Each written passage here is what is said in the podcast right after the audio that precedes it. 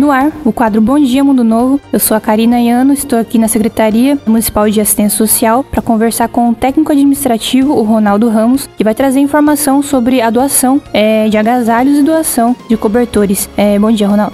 Bom dia, Karine. Bom dia aos ouvintes da Pantanal FM.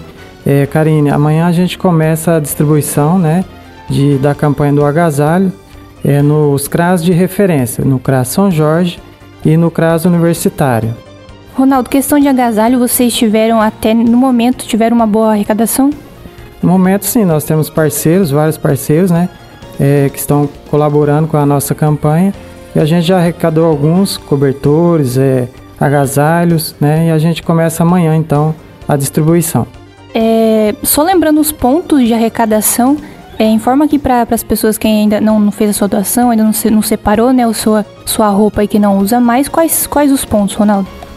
É, vamos citar alguns, né? É, tem os mercados, né? Os mercados Expresso, é, o Central, é, os CRAS também, as escolas estão sendo parceiras, prefeitura, né, aqui no órgão gestor, na secretaria.